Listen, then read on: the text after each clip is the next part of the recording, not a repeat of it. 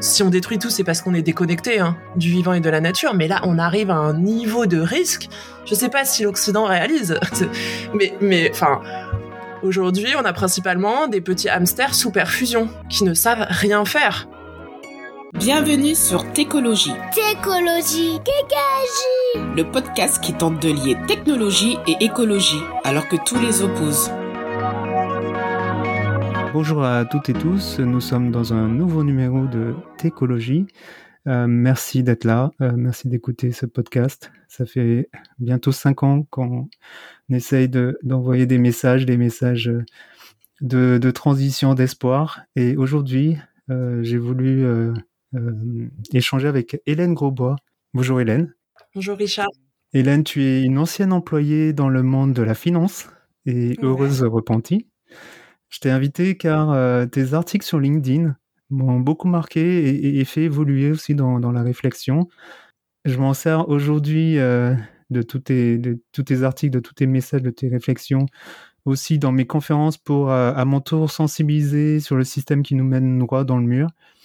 Tu prônes la sortie du productivisme, la croissance de la décroissance heureuse et l'exode urbain pour mmh. repeupler les, les, campagnes, produire sa propre nourriture.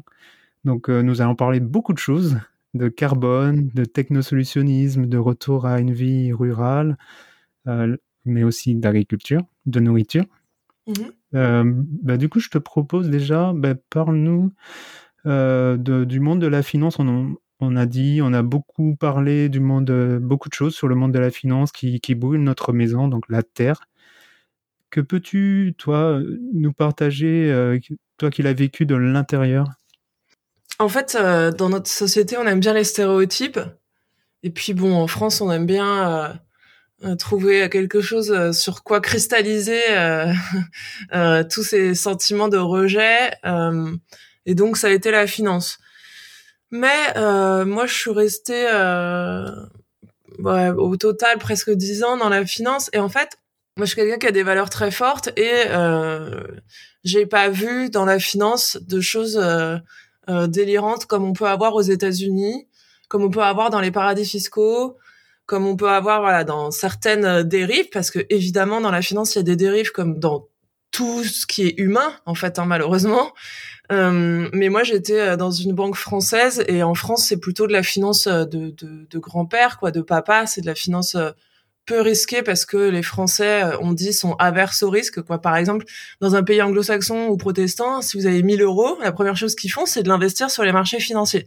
Nous, c'est pas du tout notre culture, et donc on a des banques euh, qui prennent des niveaux de risque qui sont très faibles et qui sont très bien gérés parce qu'en France, on a des très grandes formations d'ingénieurs, ce qui nous permet d'avoir des gens qui calculent bien les risques et du coup d'avoir une finance qui prend euh, peu de risques ou en tout cas des risques mesurés. Et on l'a bien vu en 2008, hein, puisqu'il n'y a eu aucun impact en France de la crise de 2008.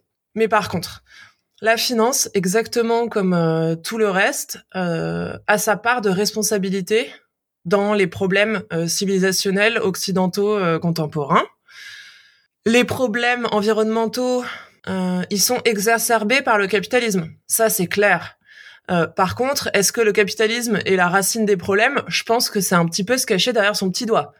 L'humain, aurait aussi pu tout exterminer sous toutes sortes de modèles. Il euh, n'y a pas besoin du capitalisme pour exterminer la forêt. D'ailleurs, le maximum de déforestation en France est au Xe siècle. Enfin, entre le Xe et le XIIe siècle, où il restait 10% de forêt. Ça montre bien qu'en fait, ça n'a rien à voir avec euh, le modèle économique. Par contre, effectivement, ce modèle économique dans lequel on est, je pense, galvanise, euh, galvanise et est un levier finalement pour euh, détruire le vivant et c'est en ça que c'est un problème. Mais par contre voilà il faut pas se cacher derrière son petit doigt et il faut bien se dire qu'il y a une remise en cause profonde euh, du, du, rapport qu'a l'homme euh, occidental en tout cas avec la nature. Et ce rapport il va falloir le modifier profondément et, et, penser à vivre en symbiose parce que là on est dans une vision créationniste judéo-chrétienne où l'homme serait à côté de la nature et, et en ça il serait différent du reste de la nature. Et oui, c'est vrai, puis il est différent puisqu'il détruit tout ce qui est unique euh, par rapport à toutes les espèces. Mais voilà, en tout cas, euh, c'est un peu facile de s'exciter sur la finance. Euh, voilà, moi je dirais que la finance, elle a le même rôle, la même propension que tout le reste de notre système à la prédation. Voilà. Donc tu as quitté le monde de la finance. pour quelles raisons et maintenant qu'est-ce que tu fais au quotidien? Bah, j'ai quitté le monde de la finance parce que euh, j'avais un poste euh, à très haut niveau et que euh, je trouvais pas de boulot aussi intéressant que celui que j'avais euh, dans l'entreprise, que une bonne, je sentais qu'une bonne partie des patrons que j'aimais allaient partir, ce qui a été le cas et en fait du coup j'ai bien fait de partir juste avant eux. Et parce que avant que ce soit la crise, on, ça attirait des profils de bon niveau et puis bah plus le temps passe, plus c'est la catastrophe parce que maintenant les gens ils qui sortent des grandes écoles et ils vont aller travailler chez Google, dans l'intelligence artificielle et des trucs comme ça. Et puis en fait, je suis partie aussi parce que je voyais bien que ça allait pas du côté environnement et que euh, comme toute personne à peu près sensée et intelligente, comme euh, d'ailleurs une majorité des traders euh, de, de la Société Générale, bah, je voyais bien qu'il y avait un problème et qu'il fallait absolument faire quelque chose. On avait mis en place les quotas carbone avec un go live, je crois, en 2007 en Europe. Et nous, on avait bien assisté au fait que ce truc-là était une vaste fumisterie et ne sert absolument à rien et ne fonctionnera jamais. C'est encore une façon de se cacher plutôt que de se remettre en question. Hein. Tous les systèmes de pollueurs-payeurs, en fait, permettent au système de perdurer, hein, sont bien pires euh, que le mal en lui-même. Et donc, je voyais bien qu'il y avait un problème et je me disais que bah, j'avais envie d'aller voir ce qu'ils fabriquaient les gens dans l'environnement parce que plus le temps passait, moins ça allait. Alors qu'en fait, on mettait de plus en plus de choses en place. Ce qui est toujours le cas aujourd'hui. Hein. Les gens pensent tous les tous les gens qui arrivent sur le sujet sont là. Ah oui, mais ça bouge parce que maintenant on en parle. Non, non, c'est parce que toi, tu viens de découvrir et tu fais un transfert. Mais ça fait 70 euh, ans qu'on tourne en rond hein, sur le sujet. Et euh, et en fait. Euh, c'est ça qui m'a poussé à partir, c'est que moi j'avais fait le tour de mon côté, que je voyais bien que ça allait pas du tout côté environnement, que j'avais envie de, de voir pourquoi ça allait pas, comment je pouvais aider et tout ça quoi. Tu parlais des, quotas carbone, justement, est-ce qu'on n'a pas un problème euh, en France et même dans le monde euh, à se focaliser sur, ce monocritère carbone lorsqu'on parle d'écologie? Mais bien sûr qu'on a un très très gros problème, mais tout ça, ça a été fait à dessein. C'est pas euh, juste le hasard. Malheureusement, les gens aujourd'hui répètent ce que d'autres gens ont pensé pour eux avant. Et en fait, euh, si on prend euh, le, premier grand sommet euh, de la Terre, pour la Terre, c'est le sommet de Stockholm en 1972. Parce qu'on parle tout le temps de Rio, qui est pas du tout le premier, qui est le deuxième. Mais si vous regardez le sommet pour la Terre de Stockholm de 1972, vous verrez que dedans, l'ONU, sous la forme d'un organe indépendant de l'ONU, qui deviendra plus tard le PNUD, en fait, ils avaient déjà euh, tout est dit. Ils ont rédigé 27 principes. C'est un ingénieur agronome français, euh, biologiste, euh, renégat, qui a rédigé ces 27 principes. Et dans ces 27 principes, il y a tout. C'est une prise en compte holistique, philosophique et transcendantale de l'écologie. Et en fait, si on suivait ces principes, bah, on est obligé de sortir du productivisme et de réduire l'industrie. Et comme il y a eu deux chocs pétroliers, dans les, au à la fin des années 60 et au début des années 70, bah en fait, ce système, ce, ce critère environnemental, il a été instrumentalisé. Et donc, Ronald Reagan et Margaret Thatcher ont fait créer le GIEC en trois semaines pour justement scinder, pour siloter, c'est-à-dire pour, pour éviter qu'il y ait une prise euh, en compte globale du problème, parce que cette prise en compte globale du problème obligeait euh, l'Occident à sortir du productivisme et en fait, eux, en, créant le GIEC et en séparant les problèmes, ils ont permis d'orienter le monde vers cette histoire de la décarbonation, parce qu'en fait, l'Angleterre euh, voulait restaurer sa souveraineté énergétique euh, qu'elle avait perdue. Et ça a été une façon, voilà, de dire, bah, on va développer du nucléaire partout, réasseoir notre souveraineté, euh, nous, enfin un certain nombre de pays de l'OTAN, en tout cas, sous ce prétexte environnemental. Et malheureusement, plus le temps passe, plus on silote tout. Et ce silotage des problèmes avec une mise en avant carbone bah, permet de ne rien changer. Décarboner, c'est la façon la plus certaine de ne pas changer notre système, de le faire perdurer le plus longtemps possible. Et imaginez si on a vraiment de l'énergie nucléaire à profusion, quoi. Si c'est plus, si c'est tous les pays qui s'y mettent. Enfin, là, c'est vraiment la fin, quoi. Et euh, et en fait, bah c'est ça, il faut qu'on arrive à sortir de cette histoire de décarbonation parce qu'on on va exterminer le vivant encore plus rapidement et de façon totalement décomplexée parce que euh, on n'émettra pas de CO2. Aujourd'hui, le vivant meurt et disparaît, ça n'a rien à voir avec le réchauffement climatique et les émissions de carbone. Hein. Il faut être très clair là-dessus. Les choses disparaissent et meurent. D'ailleurs, elles disparaissent pas, elles sont exterminées, ce qui n'a rien à voir, par notre main, parce qu'on le décide. Les espèces ne disparaissent pas euh, dans le monde à cause du réchauffement. Voilà. Faut, faut. Donc, en fait, ce serait, c'est vraiment une énorme fumisterie, ce truc de la décarbonation.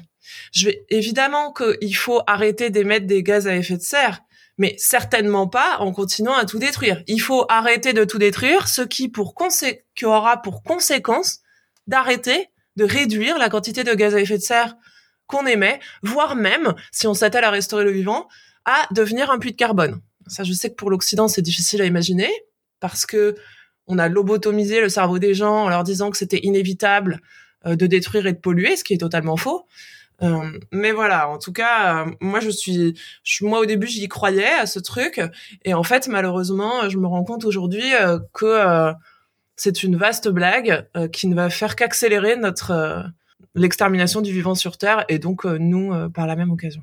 Donc stratégie nationale bas carbone, les, les, les, rapports du Shift Project pour décarboner euh, nos économies, tout ça, tu, tu réfutes complètement. Mais du coup, qu'est-ce que, euh, quels sont les indicateurs euh, à prendre en compte selon toi? Bah, En fait, il faut peut-être arrêter de raisonner comme ça. En fait, il est là, je pense aussi, le problème. C'est que ce qui nous intéresse, je sais pas. En tout cas, en tout cas, moi, ce qui m'intéresse, c'est pas la température et je sais pas quoi. Moi, ce qui m'intéresse, c'est le vivant. Ce qui m'intéresse, c'est de vivre en symbiose avec euh, mon environnement. Euh, ce qui m'intéresse, euh, c'est le bien-être, c'est de s'émerveiller du vivant, d'observer, etc. Bon, ça, ça n'a pas de valeur. Finalement, ce qui intéresse l'humain, la vie, l'amour, je sais pas moi, la philosophie. En tout cas, moi, ça m'intéresse plus que de compter des barils de pétrole, pardon, mais voilà bah en fait ça c'est pas mesurable. Ce qui est mesurable en fait c'est les choses pas très intéressantes. C'est des choses qui en fait n'ont pas vraiment d'importance. Et donc moi je pense qu'il faut tant qu'on sera en train de compter et de mesurer, on n'arrivera à rien. Il, il, va vraiment falloir essayer de sortir de ça. Et d'ailleurs, cette obsession du chiffre et du temps est très récente dans l'histoire de l'humanité et elle est totalement liée au productivisme. Totalement. On s'est mis à compter, compter, compter, compter, compter comme des tarés pour le productivisme en fait, pour optimiser, produire plus. Et c'est exactement pareil avec le temps. On s'est mis à être omnibilé par le temps parce qu'il faut produire. Et c'était pas du tout comme ça avant. Avant, le temps, il était réglé, bon, d'une part par l'Église, par la prière, par le rapport avec Dieu. Et puis quand les gens étaient fatigués, ils s'arrêtaient de travailler. Ils n'avaient pas d'objectif et de pression tout ça, c'est des, modèles de pensée qui sont extrêmement récents, mais c'est aussi parce qu'on a une vision du temps linéaire. Avant, les gens avaient une vision du temps cyclique, et donc tu es beaucoup moins stressé quand tu sais que tout est un cycle et un éternel recommencement. Nous, on a l'impression qu'il y a un début et une fin, et qu'il faut qu'on s'agite comme des fous entre le début et la fin. Et, ça, c'est une erreur. Mais, mais en tout cas, au-delà de ce qui compte n'est pas mesurable, euh, vos enfants, l'amour, tout ça, c'est pas mesurable. Euh, il y a le fait que la biologie c'est extrêmement complexe. Là, c'est pas le petit monde de la physique euh, où c'est facile, où c'est linéaire, où c'est prédictible. D'accord? La biologie, le monde vivant, est bien trop euh, riche et complexe pour être modélisé dans son ensemble.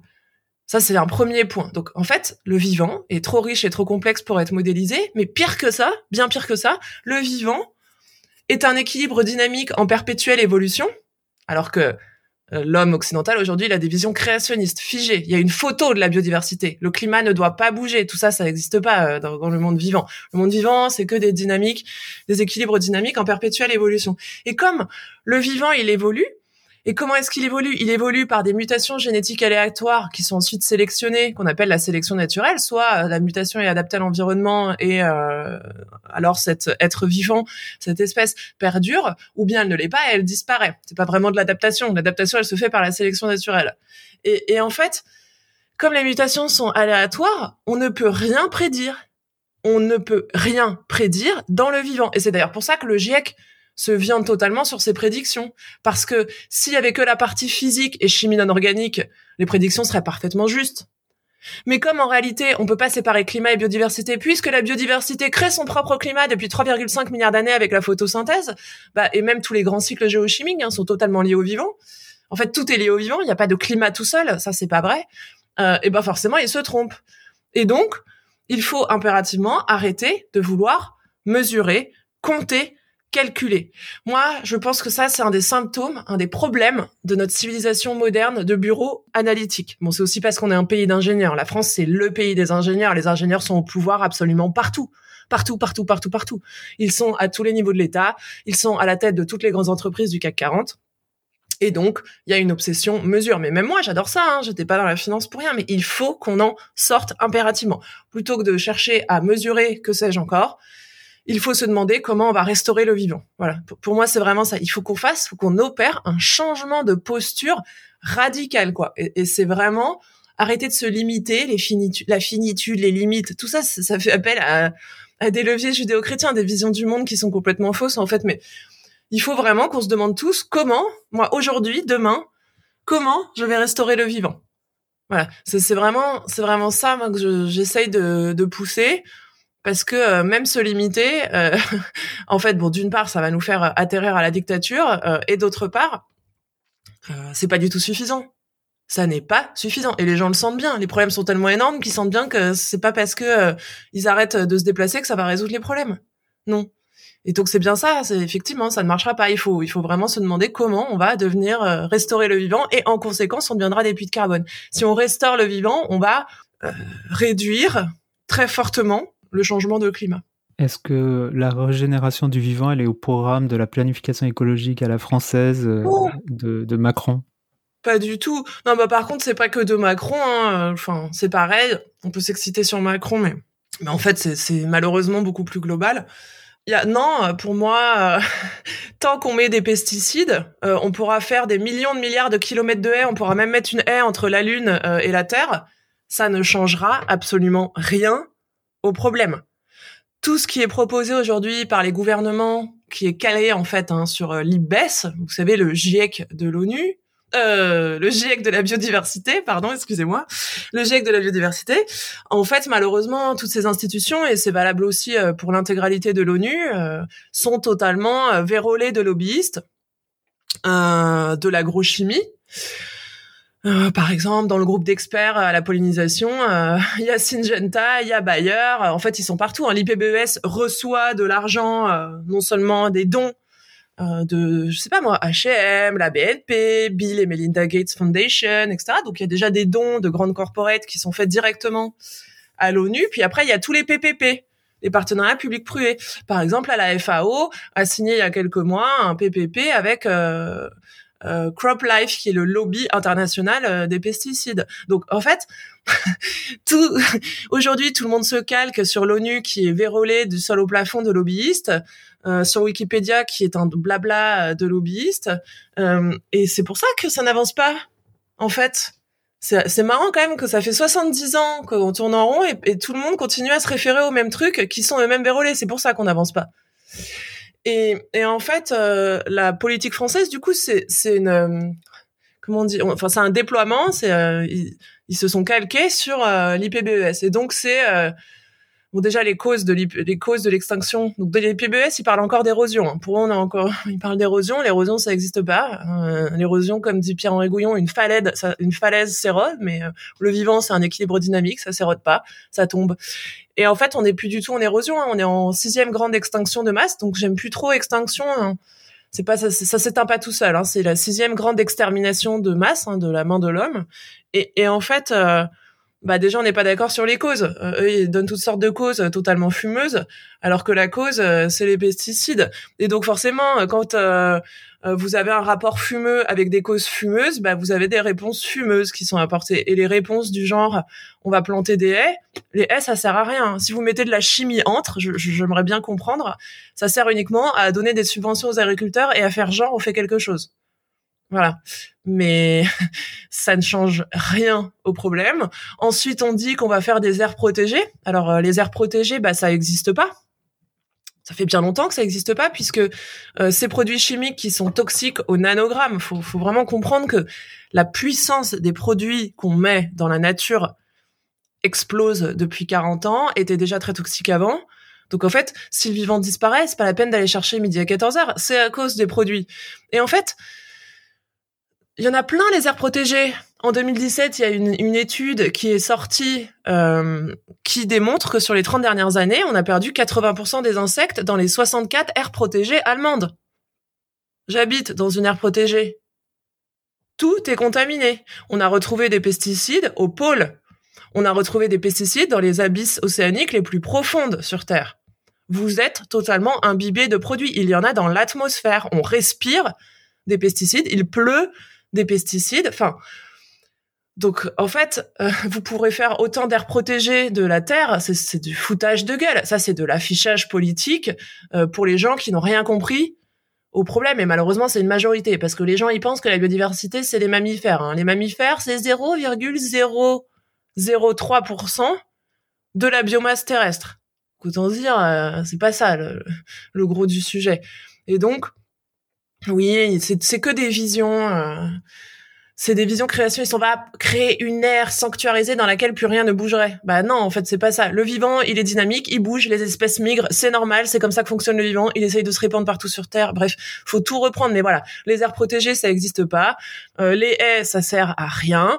Euh, ils disent, on va réduire de 50% la quantité de pesticides à horizon 2050. Bon, au-delà du fait que c'est euh, demain on rase gratis et en 2050 euh, ils seront morts et enterrés, ils seront plus là, ils en ont rien à cirer, et il ne sera rien passé. Enfin, si entre temps on, sera peut-être éteint, mais mais là, euh, tout ça, en plus, on regarde le poids. Or, la, la, toxicité des produits, elle ne fait que exploser. Là, les néonocs, les néonicotinoïdes, par exemple, c'est 10 000 fois plus toxique que les produits qu'on utilise euh, partout ailleurs et encore 10 000 fois plus toxique que les tout premiers pesticides. Enfin, vous, les gens, ils se rendent pas compte de la puissance de non, ce qu'on est en train de mettre. Donc, en fait, réduire, ça ne sert à rien. Si je vous fais boire un verre de cyanure, euh, que je vous en fasse boire un petit peu plus ou un petit peu moins et que je vous en fasse boire une fois ou dix fois, euh, dans tous les cas, dès la première prise et dès une petite quantité, ça ne va pas. C'est bien pour ça qu'il faut arrêter totalement que tout ce truc de dire on va réduire et tout, tout ça c'est mais tout ça c'est de la c'est vraiment de l'affichage quoi, faut pas se faire euh, embrouiller le cerveau et puis surtout, il y a plein de gens en agriculture biologique qui savent parfaitement faire sans. Tu en as parlé, tu as beaucoup parlé bah, de, de, l'agriculture, euh, notamment dans tes posts LinkedIn, mais là tu les évoques, euh, tu évoques un peu le, sujet. Que penses-tu de la compensation carbone en plantant des arbres? Non, je plaisante. non, non, non. C'est une blague, c'est une blague. Non, euh, pour toi, quels sont les enjeux présents et à venir de l'agriculture? Comment mieux se nourrir, bien se nourrir? Donc, déjà, un truc que je voudrais dire, c'est qu'il faut remettre un peu l'agriculture au centre L'agriculture, c'est pas un sujet euh, qu'on met à côté de tous les autres sujets. On peut pas mettre l'agriculture, par exemple, sur la même échelle que la mobilité. Non. Non, non, non, non, non. Ça, c'est n'avoir pas bien compris le problème, encore une fois. Le problème environnemental, il est à 80, voire 90% lié directement à l'agriculture. Directement. Donc, c'est l'énorme paquet de la transition écologique. Ok? Il faut pas confondre transition écologique, transition énergétique, donc transition énergétique égale greenwashing égale catastrophe. Euh, mais en gros, dans le monde, on a plein de problèmes. On a la déforestation, on a euh, l'épuisement euh, des rendements agricoles, l'épuisement de la ressource en eau potable, la pollution, l'épuisement des océans, la sixième extinction de masse et enfin, en conséquence, le réchauffement climatique. Et en fait, si on regarde donc euh, l'épuisement des océans, l'épuisement des rendements agricoles, l'épuisement de la ressource en eau potable euh, et non potable et la déforestation, euh, déjà là, c'est 90 voire plus lié à l'agriculture. D'accord? Si en plus on rajoute la sixième extinction de masse, bah, qui est une conséquence du fait qu'on met des produits absolument partout liés à l'agriculture, en fait, quand on prend tous ces problèmes, le facteur majeur euh, qui nous a fait tout changer et qui est la cause de ces grands problèmes, c'est l'agriculture de très très loin. Et donc l'agriculture c'est central, c'est pas un problème qu'on peut comparer aux autres en fait. C'est le grand problème euh, aujourd'hui environnemental. Et donc c'est pour ça qu'il est fondamental de s'intéresser à l'agriculture. Par contre, tout le monde se met à s'y intéresser en prenant n'importe quel article sur Internet. Vous, si vous faites ça, vous allez juste propager ce que souhaite le lobby euh, de l'agrochimie. Donc d'abord, il faut faire de la microbiologie, de la biologie, de la paléontologie, de la botanique. Il faut se former un certain nombre d'années avant de pouvoir avoir un avis vaguement pertinent. Mais malheureusement, les gens, ils se forment pas, et ils publient des trucs. Et donc aujourd'hui, on a plein de gens qui pensent euh, faire de l'écologie et qui propagent le blabla de l'agrochimie. Mais donc l'agriculture, c'est central Ça, je tiens vraiment à ce que les gens le comprennent. Mais les enjeux présents et à venir de l'agriculture, euh, bah, c'est de sortir de la chimie. Alors pourquoi la chimie, euh, au-delà du fait que la chimie, ça détruit tout? Bon, ça, euh, pas besoin d'être un génie pour se dire que des produits toxico-nanogrammes faits, faits pour tuer, c'est pour ça qu'ils s'appellent CID, biocides, pesticides, insecticides, fongicides, etc. Euh, bon bah ça donc faut arrêter tout de suite. Mais du coup il y a un enjeu de complexité parce que comme ça fait 50 ans parce que la première fois on est passé à l'agriculture chimique c'est en 1947 mais on va dire que ça s'est totalement démocratisé en 1970 et du coup on a perdu un grand nombre de variétés de semences. Parce qu'en fait quand vous utilisez la chimie vous êtes obligé d'utiliser des semences euh, associées qui appartiennent aux grands euh, agrochimistes donc les semences, il y a l'imagrin en plus, mais sinon voilà, c'est Bayer, BASF, euh, l'imagrin, euh, etc. Et les agriculteurs ne sont plus propriétaires de leurs semences. Et donc en fait, c'est pas que les semences F1 elles peuvent pas se reproduire, c'est que c'est interdit. c'est interdit au-delà du fait que euh, c'est des clones et donc elles sont génétiquement appauvries et donc elles vont vite devenir chétives et malades. Mais il faut d'abord, si on veut sortir de ce système d'agriculture qui nous tue, qui va vraiment rendre notre vie impossible et qui la rend déjà en fait euh, impossible pour certaines personnes, mais il faut recréer des semences. Ça c'est le premier truc. Recréer des variétés de semences avec un fort patrimoine, une grande diversité génétique, parce que là on a un appauvrissement génétique qui est dramatique. Hein. Il y a que deux maïs grosso modo semés dans le monde, donc euh, suffit qu'il y ait une maladie, euh, ça va poser des problèmes euh, apocalyptiques, franchement. Mais donc voilà, il faut recréer des semences et une fois qu'on aura recréé, euh, enfin, il faut sortir de la chimie et recréer des semences en même temps. Donc ça, c'est vraiment ça l'enjeu. il faut équiper les agriculteurs avec des systèmes de désherbage mécanique.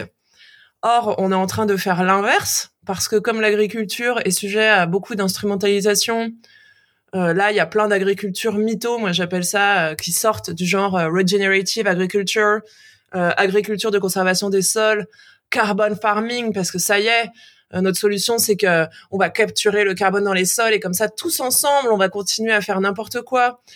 Alors, si on travaille pas du tout le sol, comme le sous-entend l'agrochimie, parce que soi-disant maintenant ils ont tellement poussé la recherche, tellement financé des chercheurs sur le sol pour arriver à ce qu'on dise que le sol, euh, que c'était les labours le problème, alors que ça fait 12 000 ans qu'on laboure et qu'on n'était pas du tout en grande extinction. Résultat, euh, ils ont réussi à rentrer dans le cerveau de tout le monde que le problème, voilà, c'est les labours et que grâce au fait qu'on laboure plus, on va capturer le carbone dans les sols et donc on va vendre des quotas carbone, ce qui est déjà le cas. Hein, je... On vend déjà, les agriculteurs vendent déjà des quotas carbone à Air France et à la SNCF euh, pour faire leur petit greenwashing. Tout ça, ça a été pensé par l'agrochimie. Comme ça, les agriculteurs reçoivent de l'argent et puis avec cet argent, qu'est-ce qu'ils font? Bah, Ils achètent des produits et des semences. C'est formidable.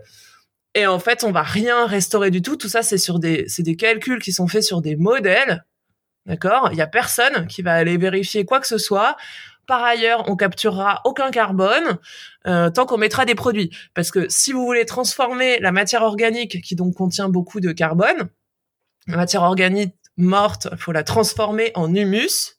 D'accord? Faut pas qu'elle se fossilise, parce qu'au bout d'un moment, vous fossilisez tout en surface et ben, il n'y a plus rien qui pousse.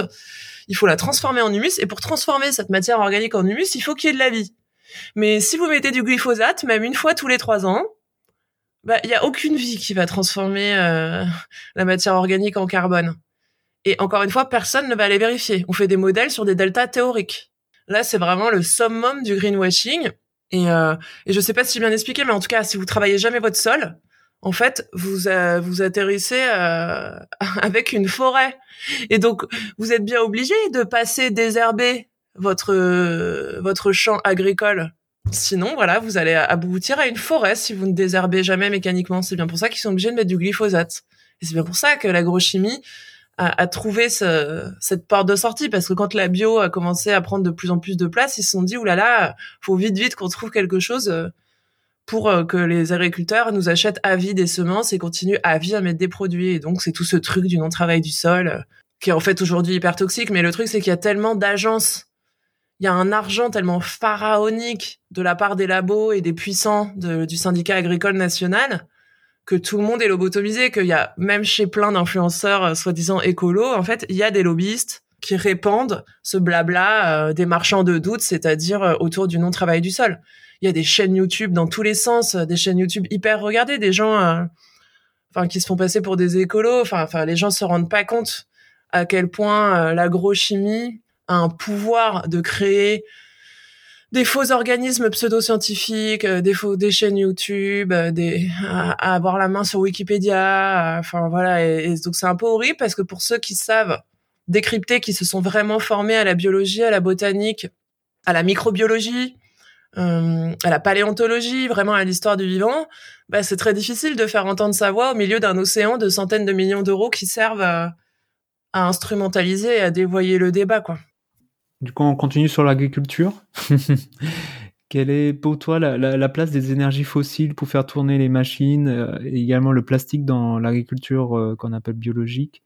Euh, Je t'en parle parce que en fait, moi, je suis, je suis, bénévole dans une ferme agroécologique à côté de chez moi et, et, et en fait, bon, je, je connais pas le métier et tout du maraîcher, mais du maraîchage juste une ferme agroécologique en bio ou pas? Parce qu'aujourd'hui, l'agroécologie, c'est majoritairement pas bio, vu que les labos ont réussi à tout dévoyer. Donc, faut.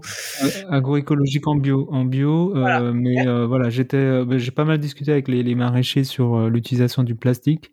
Oui. Et effectivement, pour l'instant, selon eux, bah, c'était trop, trop compliqué pour avoir des alternatives et, et trop cher trop trop dur trop lent à travailler en fait. C'est-à-dire euh, mettre du paillis, etc. Mais du coup, euh, bah, le plastique sert euh, bah, à protéger les, les, plants et il y a aussi le plastique des desserts, mais bon, ça c'est pour une fois.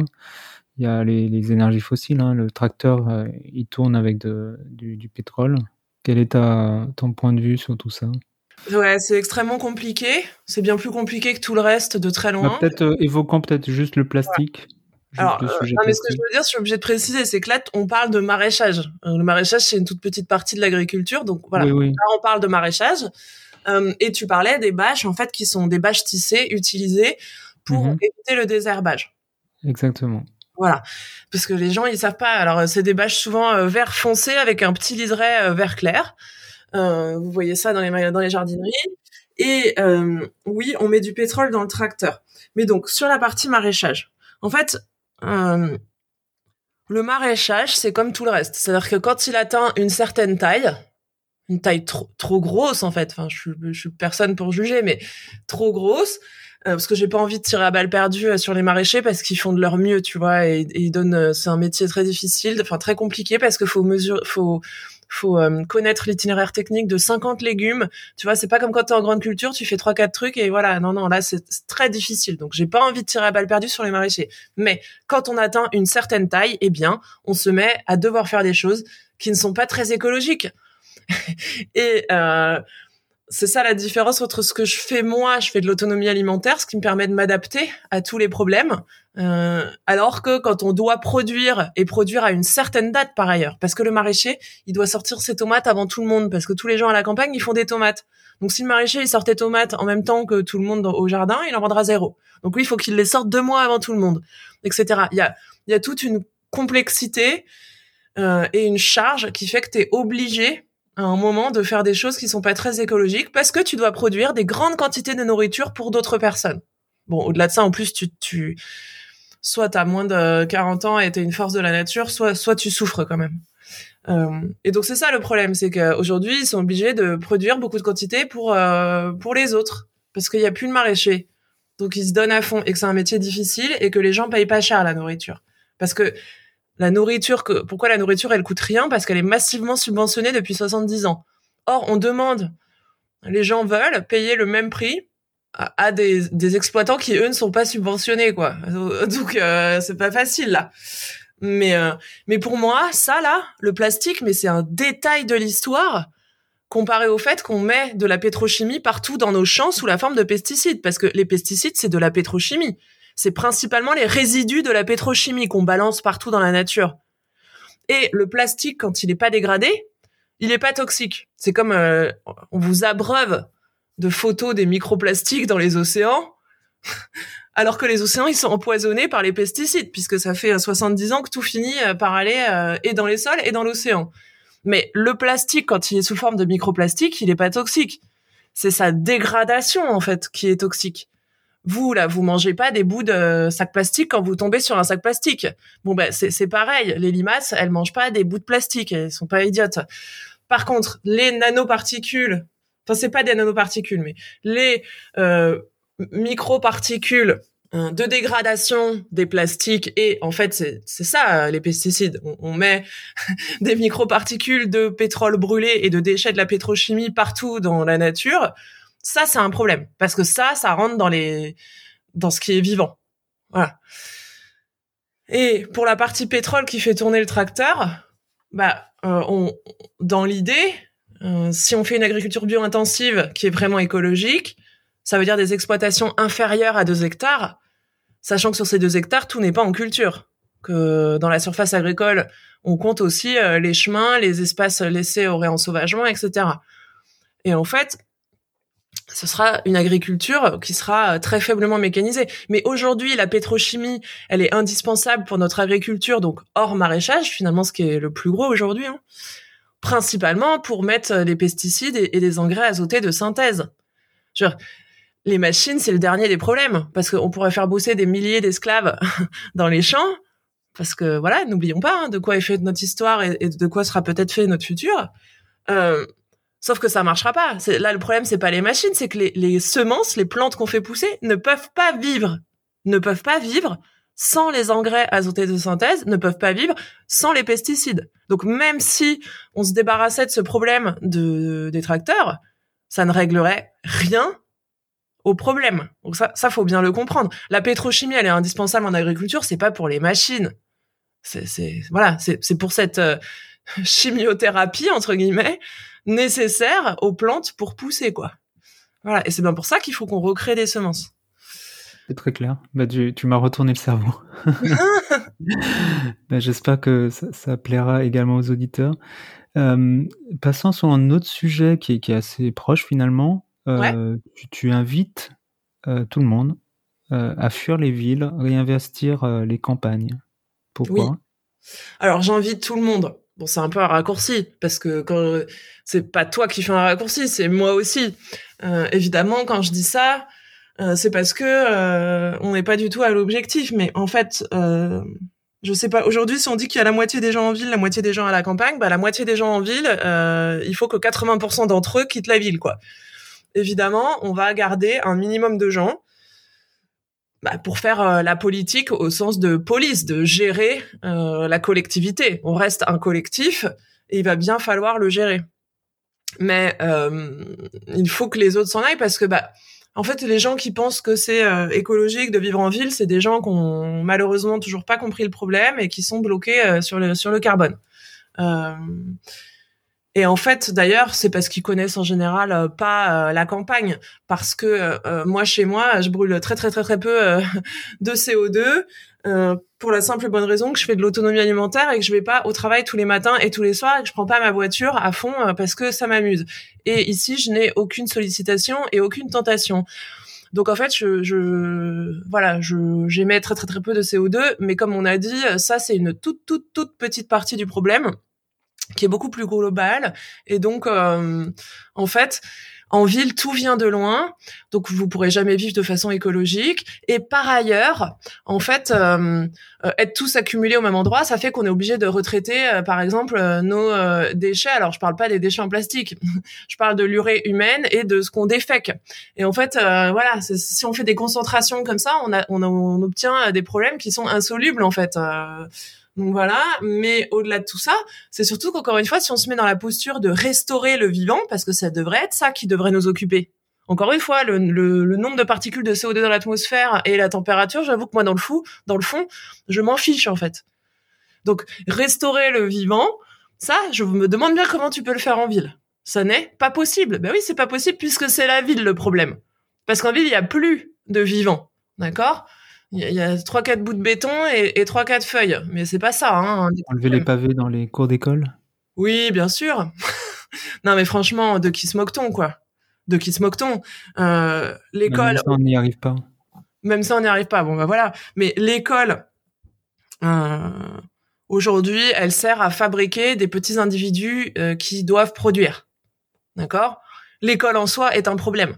Ce qu'on y enseigne est un problème la façon dont on l'enseigne est un problème, euh, pour moi rien ne va. Hein. Moi j'étais prof euh, trois mois au début d'année euh, parce que j'ai eu pitié des élèves en me disant bon sang ils peuvent pas rester sans prof. Ah bah voilà j'ai tenu trois mois quoi parce que ce qui est enseigné au-delà du fait d'être parfaitement creux et sans intérêt euh, est très light. Il n'y a presque plus rien. Moi, je fait tenir tout le programme de terminale sur 12 pages. J'ai écrit très gros paysage. Donc, euh, c'est assez inquiétant en général et tout. Hein. Bref. Mais, ah, mon Dieu. Mais euh, à l'école, on apprend euh, des choses parfaitement inutiles, mal, très mal enseignées. tout le monde est déconnecté de la nature et du vivant. les profs ne connaissent pas grand-chose en biologie, en botanique. Bref, voilà, il y y a c'est pas ça qui va changer le monde. Hein. Faut pas rêver. On pourra même planter un arbre à chaque étudiant et, euh, débétonner l'école. On est très très loin de ce qu'on va faire. bah, bah, Dis-nous justement, comment vois-tu, euh, ça m'intéresse ce sujet de, de l'école. Qu'est-ce qu'il faudrait qu'on enseigne euh, sont les Est-ce qu'on est-ce qu'il faudrait enseigner aussi des, savoir-faire à l'école?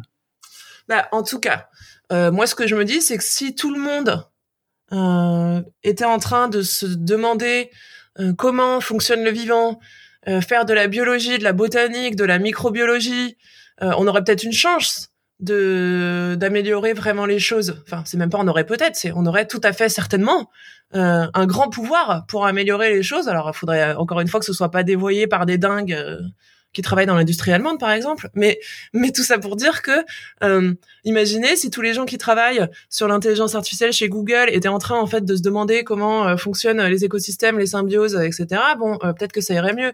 Bah, il faut, à l'école, il faut remettre des cours de SVT. Là, on atteint un niveau qui est tout à fait euh, dramatique.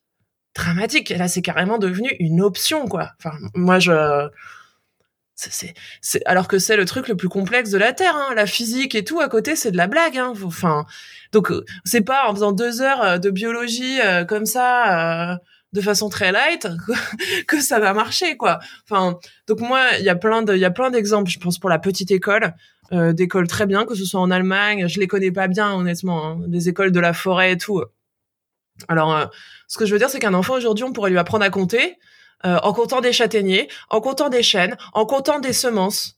On pourrait voilà apprendre les choses non pas de façon chiante et infernale, euh, avec souvent des gens qui aiment pas trop, euh, qui aiment plus trop leur métier malheureusement, de on façon avec des bonbons. Hein? Voilà. On compte avec des bonbons. c'est pas beaucoup plus facile. Non mais moi si on m'avait appris, je sais pas, l'étape de multiplication en musique, je les aurais apprises infiniment, enfin plus rapidement que juste comme ça avec une litanie chiante. non. Donc il y a aussi pas. En fait, on conditionne les gens. C'est ça le truc, c'est qu'on les conditionne à se faire chier. On les conditionne à avoir un bullshit job, à se faire chier et à trouver ça normal. C'est horrible.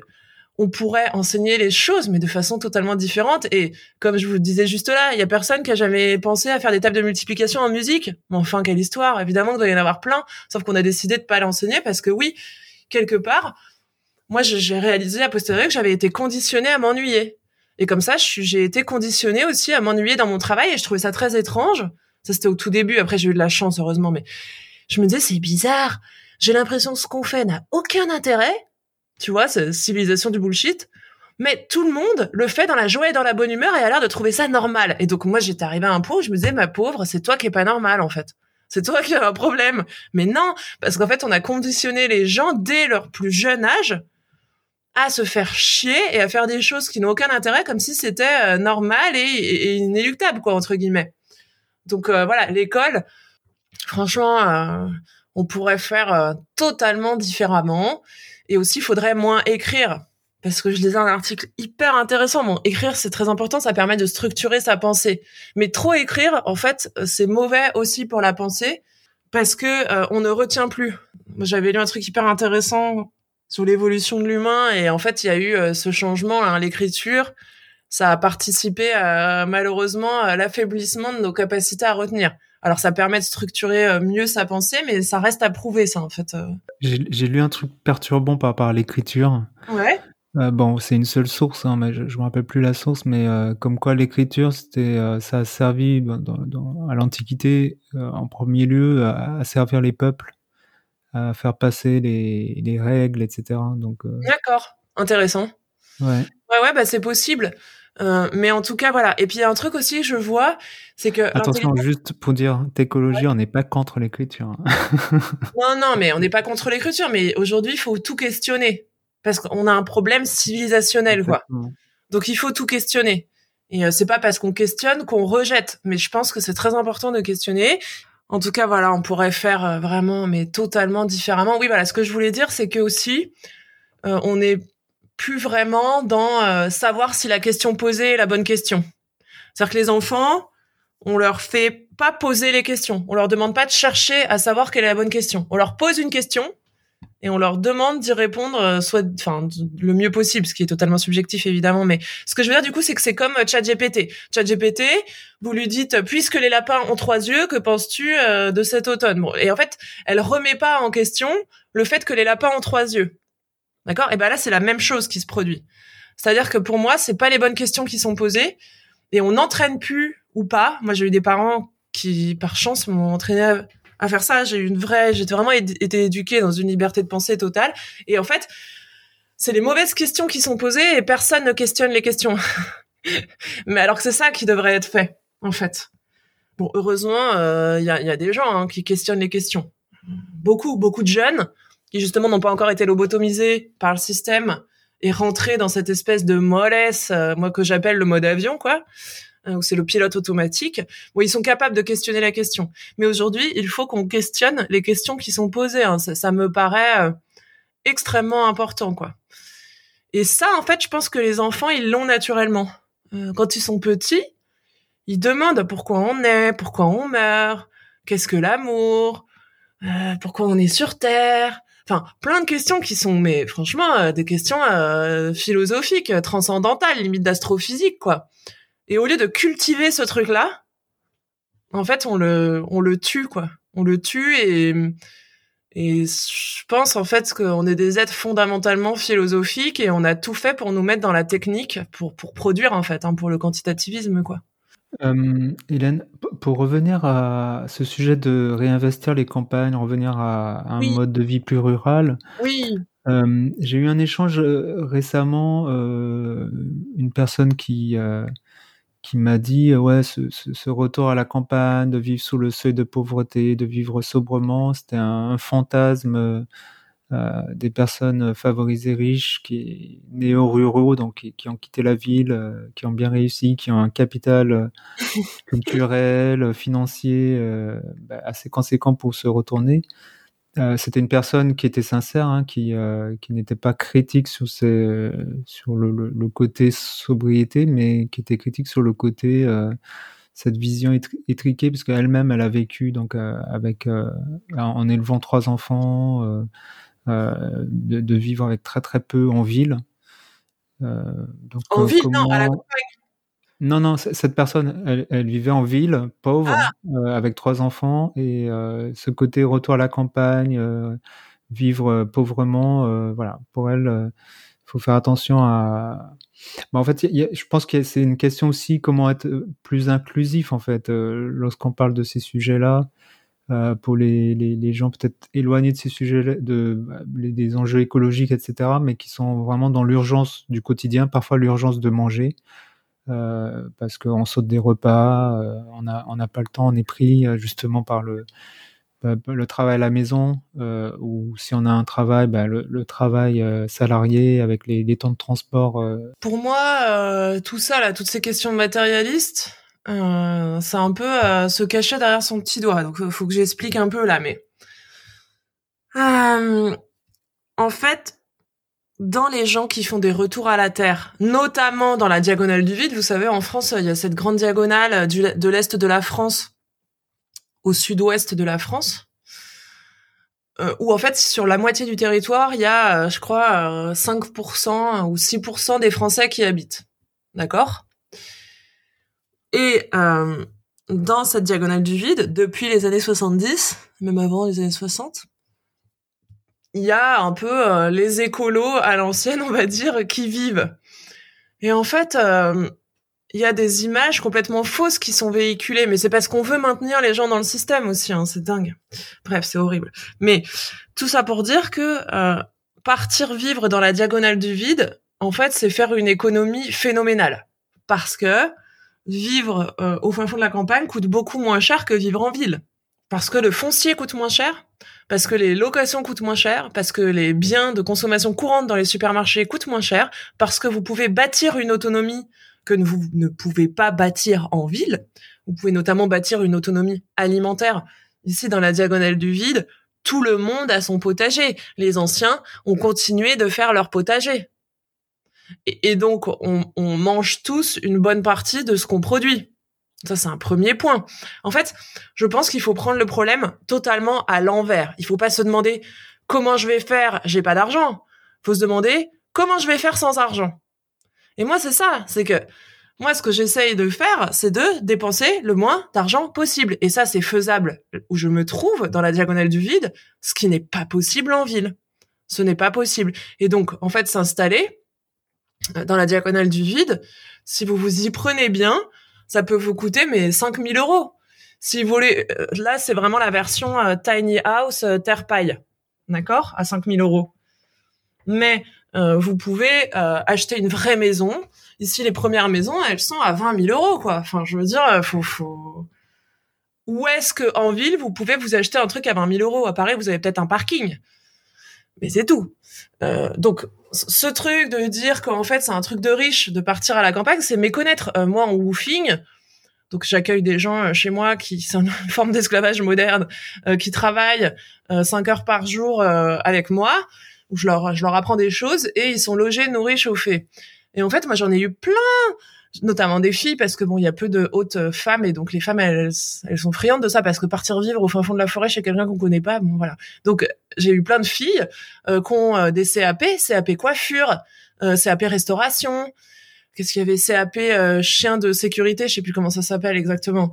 Enfin, toutes sortes de, de CAP, parce que ces filles-là, en fait, elles sont au SMIC en Ile-de-France. Ben, croyez-moi, avec un SMIC en Ile-de-France, vous ne bâtirez jamais rien. Et ces filles, elles avaient bien compris qu'elles n'auraient jamais accès à la, à la propriété, qu'en fait, elles allaient, comme un petit hamster, toute leur vie, travailler pour mettre zéro de côté et avoir une vie, pardon, mais de merde, euh, en banlieue et à Paris. Ben, elles avaient bien compris qu'il fallait absolument qu'elles sortent de ça. Et d'ailleurs, je tiens à dire que c'est encore plus valable pour les femmes seules parce que beaucoup de femmes seules sont très inquiètes de savoir comment elles vont euh, bâtir un patrimoine et élever leurs enfants. Et être euh, en banlieue, euh, pareil, avec un petit salaire, en fait, c'est eux les vrais pauvres en France. Les vrais pauvres, c'est pas les agriculteurs qui couinent pour avoir des subventions. Les vrais pauvres, c'est tous ces gens qui sont au SMIC et qui vivent dans des zones périurbaines. Eux, en fait, ils pédalent à perte. Et eux, au bout d'un moment, s'ils sont pas trop bêtes, ils comprennent ça, qu'ils pédalent à perte. Et à ce moment-là, eh ben, ils font ce que plein de gens, notamment les lobbies, racontent que être un néo-rural, c'est un, néo-rural, un truc de riche. Moi, je vis pas sur un pactole que j'ai construit avant. Hein. Ça, ça c'est vraiment l'espèce de fantasme euh, que tout le monde euh, se raconte. Hein. Moi, j'essaye de dépenser moins de 400 balles par mois et pour ça, j'utilise euh, l'argent que j'ai cotisé, c'est-à-dire l'ASS, que du coup, le Pôle emploi me reverse, ce qui est tout à fait normal, puisque j'ai cotisé pour cet argent. Et, et en fait, voilà, pour moi la question c'est pas de se dire ah comment je vais comment je vais faire euh, pour euh, j'ai pas assez d'argent machin, c'est plutôt comment je vais tout faire sans argent? Enfin, il y a même des il y a même des gens qui ont fait ça, hein. je sais plus comment il s'appelle, Benjamin Le Sage qui a vécu sans argent pendant cinq ans, etc. Donc il faut arrêter de se dire comment je vais avoir l'argent et tout. Il faut vraiment retourner le truc et se dire ok comment je peux faire sans argent? Et moi c'est vraiment ça que j'essaye de faire tout le temps j'essaie de tout faire sans argent. Quand je suis obligée d'acheter, j'achète sur le bon coin et chez Emmaüs. Et voilà, et, je suis comme une grosse crado euh, dans ma forêt.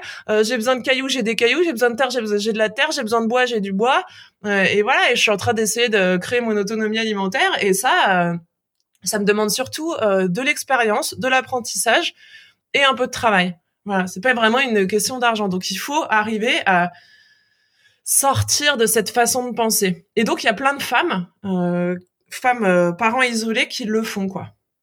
Il y en a plein. Et parce qu'elles comprennent très bien qu'il faut absolument euh, sortir de ce truc, que leurs enfants elles leur filent de la merde à bouffer, qui sont en ville dans la pollution, tout ça quoi. Et donc au bout d'un moment elles en peuvent plus, elles s'épuisent et elles se disent bon là on arrête. C'est souvent aussi après un événement important, un choc, je sais pas la perte d'un être proche enfin quelque chose qui a un c'est un tournant et là elles se disent faut que j'arrête faut que je sorte de ce système où je pédale à perte en fait Et donc, je vais me poser deux secondes, je vais réfléchir et je vais voir comment je m'y prends, quoi. Voilà.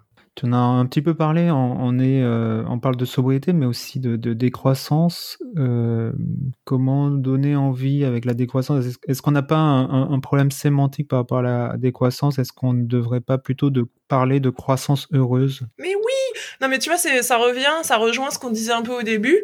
C'est que moi, je veux, je veux plus entendre parler euh, de limites, de décroissance de machin. Moi, je veux qu'on se demande comment on va restaurer le vivant. Voilà. Moi, je veux. Donc, euh, si tu veux, euh, la, croissance de la connaissance de la biologie, de la botanique, de la microbiologie et de restaurer le vivant, quoi. Voilà. Il faut qu'on arrive à sortir. Mais c'est horrible. C'est parce que, je te dis, c'est vraiment les visions euh, judéo-chrétiennes, quoi tu vois où faut se faire comment faut se retenir tu vois il y a le carême ah, on mange pas machin c'est on va expier nos fautes euh, en euh, en se retenant. Mais se retenir et même la décroissance ne veut pas du tout dire qu'on va respecter euh, le vivant. La décroissance elle peut se faire dans l'extermination du vivant. Et souvent c'est ce qui se passe. C'est bien pour ça que il y a les objectifs de développement durable dont réduire la pauvreté parce qu'en fait quand vous, vous, avez des gens très très pauvres eh ben ils vont tous et c'est ce qui s'est passé par exemple en France là avec l'explosion du prix de l'énergie donc euh, la décroissance euh, euh, Covid et ensuite Ukraine, bah, tout le monde vole du bois dans la forêt et se chauffe au bois. Donc la décroissance à date en France, c'est pire en termes environnementaux. Donc il faut pas faire des espèces de raccourcis foireux là. il faut qu'on arrête de penser comme ça. Il faut qu'on se demande comment on va restaurer le vivant, comment on va construire un pacte avec la nature. Comment on va créer une agriculture durable créatrice de biodiversité et donc de bien-être. Et, de toute façon, pour sortir du système, il va falloir réapprendre euh, en partie à se nourrir. Il y a, un il y a aussi une posture euh, problématique au niveau philosophique. L'homme est le seul animal qui ne sait pas se nourrir. Enfin, là, on arrive à une. Si on détruit tout, c'est parce qu'on est déconnecté hein, du vivant et de la nature. Mais là, on arrive à un niveau de risque. Je sais pas si l'Occident réalise, mais mais enfin, Aujourd'hui, on a principalement des petits hamsters sous perfusion qui ne savent rien faire.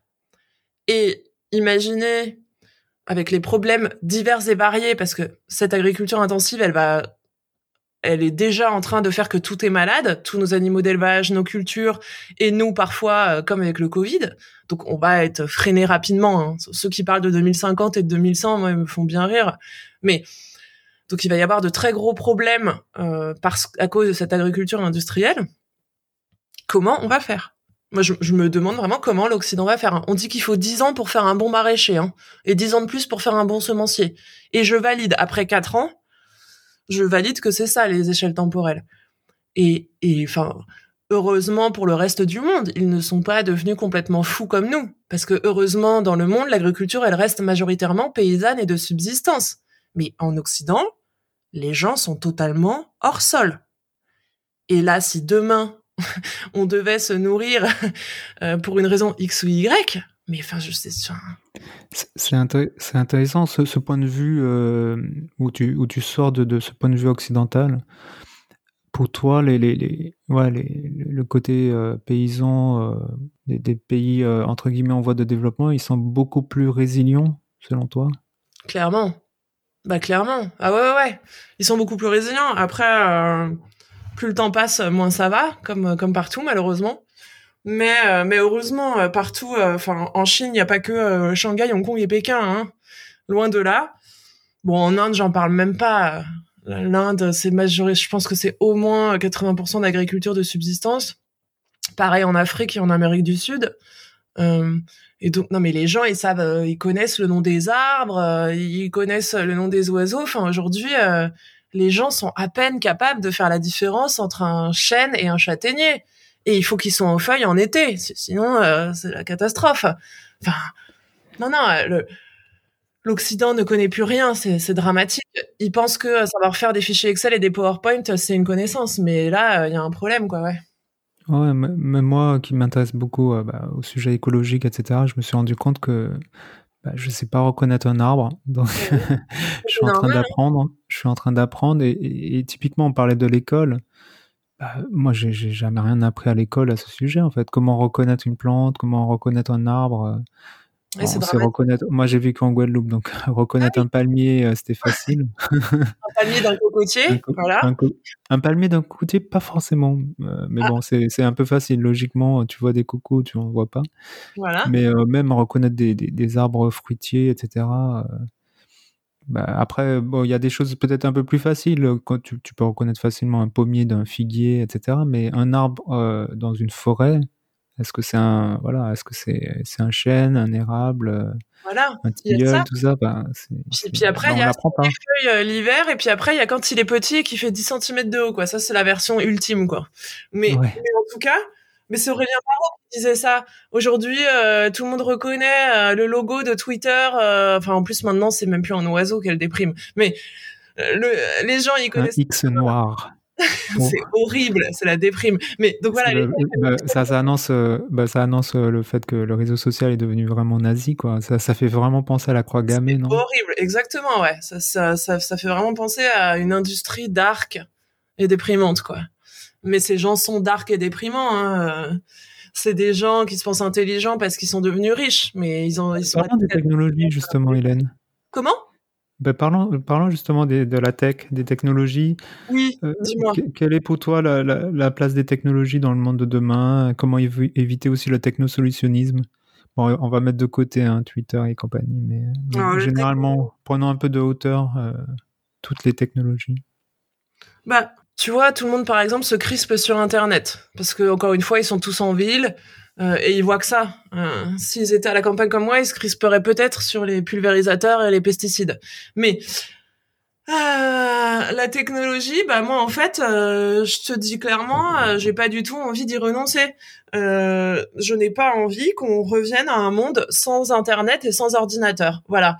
Je pense que c'est une erreur fondamentale, que ça représente une toute, toute, toute, toute petite partie du problème et que si justement on doit se répartir correctement sur le territoire et diffuser les savoirs, en fait, c'est même euh, fondamental euh, aujourd'hui. Moi, j'aurais pas pu faire ce que j'ai fait euh, toute seule sans Internet parce que je me suis euh, beaucoup formée euh, en regardant des vidéos de biologistes euh, brillants du muséum sur Internet. Tu vois ce que je veux dire? Et, et donc, ça, c'est un accès à l'information qui est hyper important. Alors, il y a aussi euh, principalement des choses qui servent à rien et de la, et du blabla de lobbyistes sur Internet, mais mais voilà. Et en fait, c'est surtout que c'est pas ça le problème, quoi. C'est pas ça le problème. Le problème, c'est pas la technologie. Le problème, c'est c'est ce qu'on fait nous tous ensemble. Tu vois, il y a un truc que j'aime bien dire, c'est sur l'énergie. Sur l'énergie, le problème, ce n'est pas comment on la produit. Clairement, faut qu'on arrête ce débat. Je n'en peux plus. Moi, ça me fait péter les plombs aujourd'hui. Après, c'est parce que moi, ça fait euh, sept ans que j'entends toutes ces conneries, donc au bout d'un moment, t'en as marre, tu vois. Mais la question de l'énergie, ce n'est pas comment on la produit, c'est qu'est-ce qu'on en fait? Qu'est-ce qu'on en fait? Aujourd'hui, l'énergie, elle sert à tout détruire. Voilà.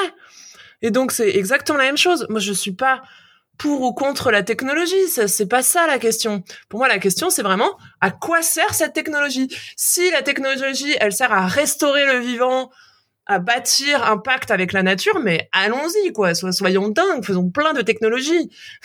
mais, si la technologie, en fait, elle sert à, tout détruire, bah, évidemment, il y a encore un problème. Donc pour moi, voilà, faut qu'on arrive à reposer les bonnes questions, à poser les questions d'éthique finalement hein, et de philosophie. Mais comme il y en a plus du tout dans notre société de l'éthique et de la philosophie, bah, c'est très difficile. Et puis tu vois, toi, je sais pas si t'es ingénieur, mais sans- si t'es ingénieur, t'as bien vu qu'en école d'ingé, il y a zéro cours d'éthique des sciences, absolument zéro. Et, et partout, hein, c'est pas en fonction des écoles, c'est absolument partout.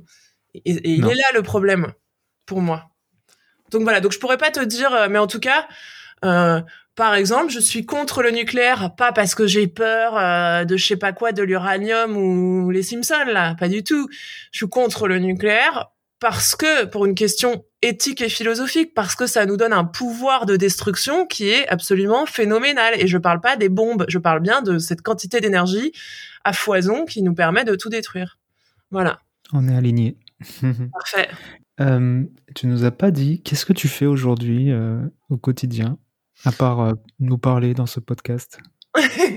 Non, mais qu'est-ce que je fais et à, et à part poster sur LinkedIn, bien évidemment. et à part poster sur LinkedIn. Ah là là. Non mais je me retiens hein, parce que.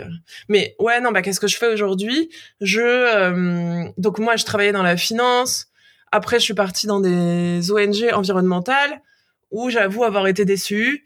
Euh, à tous les niveaux. Et donc, je me suis dit, bon, euh, Hélène, tu, tu veux t'engager sur l'environnement, mais t'es là à blablater en meeting autour de PowerPoint, c'est pas ça. C'est pas ça l'environnement. Donc, il va falloir que tu te connectes à la nature, que tu que tu apprennes comment marche la nature, et pour ça, il va falloir l'observer, la comprendre, euh, etc. Et donc j'ai fait un retour à la terre, on appelle ça. Je suis un néo-rural, les fameux, qui soi-disant euh, vivent avec un pactole énorme, ce qui est totalement faux. Donc, euh, et euh, bah en fait du coup j'essaye de faire une maison autonome en eau et en alimentation. Alors bien sûr, en Occident on est très binaire. Quand je dis autonome, euh, c'est de tendre vers l'autonomie l'autonomie, c'est très compliqué. Qu'est-ce que j'ai envie de manger, quand, pourquoi? Voilà, il y a toutes ces questions qui se posent. Donc, qu'est-ce que l'autonomie? Déjà, en soi, la définir, c'est très compliqué. Euh, mais l'idée étant quand même de produire le maximum de choses euh, possibles chez moi, sur mon terrain. Et ça prend beaucoup de temps. L'autonomie, c'est très différent du maraîchage parce qu'il faut aussi faire ses semences. Parce que je fais beaucoup de euh, légumes vivaces, on appelle ça des légumes perpétuels. Euh, parce que j'ai besoin de faire des choses qui nourrissent vraiment. Que je vais pas me nourrir de courgettes et de tomates. En fait, c'est pas ça euh, la base de l'alimentation. Donc ça veut dire tester des choses différentes, faire du pois chiche, faire du quinoa, des lentilles, beaucoup de légumes racines dont des vivaces oubliées. Euh, c'est voilà, c'est quelque chose qui est euh, qui est assez différent. Mais voilà, moi mon idée, c'est de, de, tester chez moi comment on peut faire une agriculture sur toute petite surface, hyper productive et durable, et euh, il y a plein de gens qui le font depuis très longtemps. Il y a notamment euh, l'agriculture bio-intensive. Euh, qui existe depuis un certain temps et, voilà mais comme il faut beaucoup expérimenter soi-même parce que en agriculture il n'y a pas de réponse toute faite c'est pas comme le, le milieu de, du monde des hommes industriels qui est minéral et donc euh, peu variable là on est que sur du vivant et que sur du variable donc euh, bah, c'est pas facile parce que chaque exploitation, chaque terrain est différent, chaque sol est différent, et au sein d'un même terrain, c'est différent. Donc, euh, bah, faut beaucoup observer, beaucoup apprendre. Il faut prendre son temps. Euh, voilà. Et donc, euh, tout ça, c'est long. Donc, je fais ça. J'essaye de faire de l'autonomie alimentaire. Et puis, euh, par ailleurs, je bataille effectivement euh, euh, sur LinkedIn. Et puis, je suis engagée dans des assos et des instances euh, à différentes échelles sur mon territoire. Euh, et euh, voilà, je pense que en fait, souvent, on oppose le changement collectif au changement individuel, mais en fait, bah, ça marche ensemble. Hein. Sans individu, il n'y a pas de collectif. Euh, et l'individu ne peut pas tout dans une société euh, collectiviste. Et donc, en fait, il s'agit de faire les deux. Je pense qu'il faut agir à tous les niveaux possibles. Tous, quoi. Et c'est ce que j'essaye de faire. Euh, même si moi j'ai une mise en pratique qui est, qui est facile, c'est quelque chose de naturel chez moi euh, de faire ce que je dis et de passer du théorique à la pratique. Mais voilà, je vous invite à tous euh, essayer d'agir à tous les niveaux. Ça veut dire agir de son jardin jusqu'au jusqu'au niveau national, en passant par la Comcom, le département, la région, voilà. Mais tu disais, tu cultives sur combien de surface bah, en fait, ça c'est donc ça c'est un peu les questions ça, c'est la première question qu'on me pose. Donc, en fait, bah. Non, parce que tu as dit petite surface, mais je... ça, représente quoi une petite surface? Pour expliquer que. Un hectare, 500 mètres carrés? Alors, c'est euh, beaucoup moins que ça. Je sais pas exactement, c'est pour ça à chaque fois que je, rigole, mais parce que si tu veux, sur 100 mètres carrés, si t'es que en 2D, tu vas produire X, et puis si d'un seul coup tu fais de la 3D, c'est-à-dire que tu fais grimper des choses en hauteur, bah tu vois, ça, ça veut ça veut plus dire grand-chose finalement ta surface, tu comprends? Et en fait, moi j'ai une j'ai une serre, euh, tu vois, qui fait 21 mètres carrés que j'ai construite moi-même, hein, une serre chalet, comme ça je peux récupérer l'eau, parce que la serre tunnel, bah tu peux pas récupérer l'eau enfin sauf euh, installation très complexe. Mais euh, tu vois cette serre elle est minuscule elle fait 21 mètres carrés mais là-dedans c'est la jungle en fait. Ça produit une quantité de nourriture parce que je fais tout grimper que même euh, les plantes elles sortent par le toit de la serre elles ont réussi à, se frayer un chemin. Tu vois donc j'ai des trucs qui montent à 3 mètres de haut. Euh, donc voilà là à date je dois cultiver 200 mètres carrés quoi. Tu vois c'est ridicule 200 mètres carrés. Et sur 200 mètres carrés comme je fais tout en 3D je fais tout grimper. J'ai développé, tu vois, moi j'ai construit des pergolas pour faire des ombrières. Je fais grimper sur mes pergolas. Enfin, j'ai développé plein de petits systèmes euh, que tu peux pas mettre en place euh, quand t'es maraîcher ou quand t'es exploitant agricole.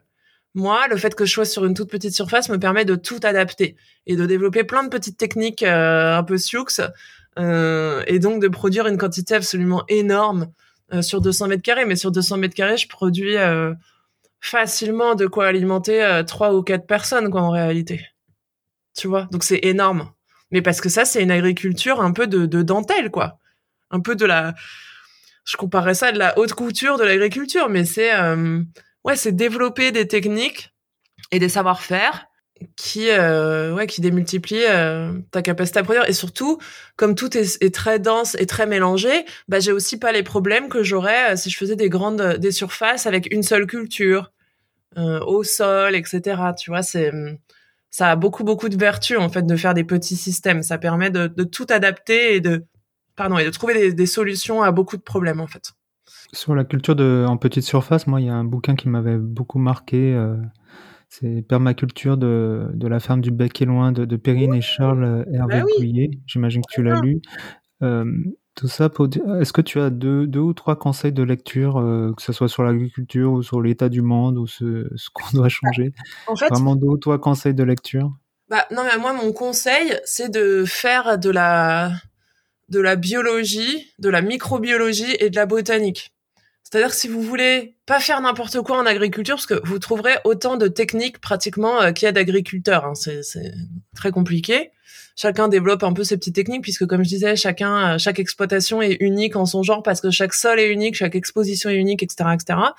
Euh, j'ai pas vraiment de, de lecture. En fait, faut, moi, j'ai vraiment euh, appris des cours de microbiologie, quoi.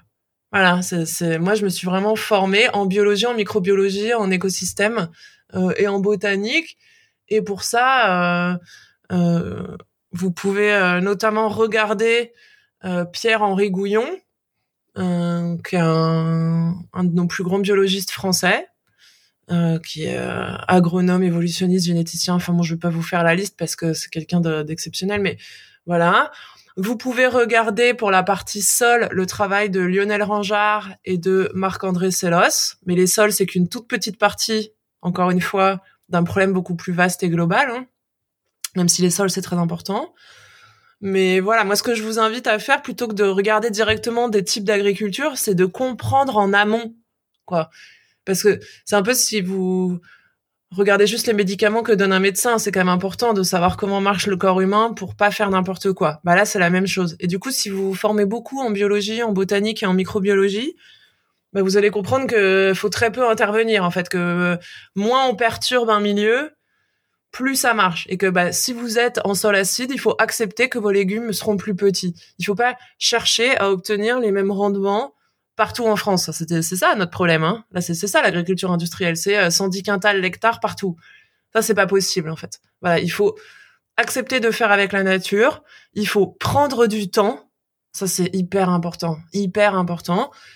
Prenez le temps de vous documenter, et d'agir parce que quand vous une fois que vous avez retourné votre sol, une fois que vous avez euh, mis votre serre à droite et pas à gauche et une fois que vous avez retiré toutes les limaces parce que vous pensiez que euh, c'est ce qu'il fallait faire ou que vous les avez toutes attirées avec de la bière euh, pour les tuer, bah c'est trop tard. C'est trop tard, c'est fini. C'est pas comme un, pour faire 30 cm de sol, il faut 10 000 ans. Hein. Donc là, je vous invite d'abord à bien bien vous former et bien bien réfléchir avant d'agir, parce que souvent les gens ils regardent euh, des chaînes euh, pourries, genre Vers de Terre Production qui est payé par un climato-sceptique, et ils arrivent et ils ratiboisent tout. Ils mettent une grande serre, ils font des buts, ils labourent, ils machin. Oh, mon Dieu, ça, ça voilà, faut, faut, faut pas faire ça. Faut mieux attendre longtemps et réfléchir. C'est mon conseil. Et enfin, dernière question, euh, comment garder espoir? Quel, message d'espoir euh, tu voudrais euh, transmettre aux, ah jeunes et moins jeunes générations qui nous écoutent? Bah, Il y a plein d'espoir. Moi, j'en ai marre d'entendre des gens qui arrivent, qui sont des pompiers pour, pyromanes, là, qui arrivent, qui disent, mon Dieu, c'est la catastrophe, on va tous périr dans les flammes de l'enfer, dans une chaleur atroce, vision judéo-chrétienne, encore une fois, hein, ouh là là, on n'a pas été sage, alors on va mourir dans la chaleur et les enfers, et les flammes. Euh, comme je vous ai dit, euh, le problème, il est principalement agricole. Et c'est bien euh, la biologie aussi qui influe sur le climat. Et donc, en fait, on ne sait pas à quel point on a des capacités d'adaptation et d'atténuation. Ça, ça c'est un premier point. C'est ce que je vous ai dit au début. C'est pour ça que le GIEC est constamment en retard et, et un peu largué. Donc finalement, la capacité d'adaptation, bah du coup pour les pour les mêmes raisons qu'on se trompe euh, sur nos estimés, bah on la on la méconnaît. En fait, c'est très compliqué.